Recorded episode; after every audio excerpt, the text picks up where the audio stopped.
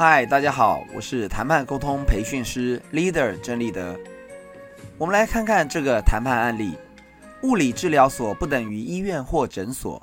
孕妇扭伤的中医治疗理赔事件。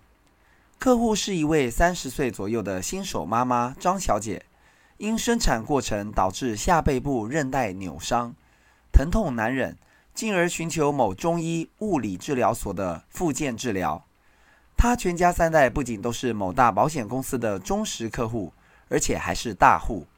全家人年缴保费合计数百万元。但当他拿着一万一千五百元的医疗费收据来申请意外险医疗理赔时，保险公司的回复却是：因为保户所付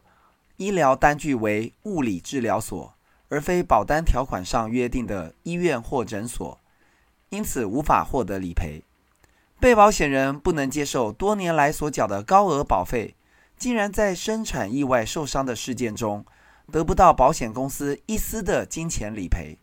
经过多方搜集相关资料。请教查证，提出三个强而有力的柱子，支持其要求理赔的论点。一、消费者保护法第十一条第二项明文规定，定型化契约条款如有异议时，因为有利于消费者之解释。有鉴于定型化契约条款系由企业经营者所预先拟定，因此该等条款常有偏重企业经营者的利益。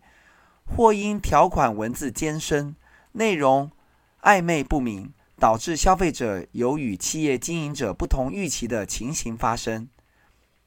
明定消保法内容以保障在磋商上居于劣势，而常不能就定型化契约条款为充分思虑的消费者的利益。二，张小姐拿出两份地方法院的判决书，其判决内容均认定。在其物理治疗所进行治疗的费用，保险公司应予给付。三、根据保险法第五十四条第二项规定，保险契约的解释应探求契约当事人之争议，不得拘泥于所用之文字。如有异议时，以作有利于被保险人之解释为原则。本理赔件中，保险公司所持物理治疗所并非保单条款上约定的。医院或诊所的理由，以致损及被保险人的保险利益，实有待商榷。最终，保险公司理赔了两千八百元，虽然距离保护实际支出的一万一千五百元差了八千七百元，但从无法理赔的零到理赔近三千元，对张小姐来说，理赔金额事小，其蒙子好不好才是重点。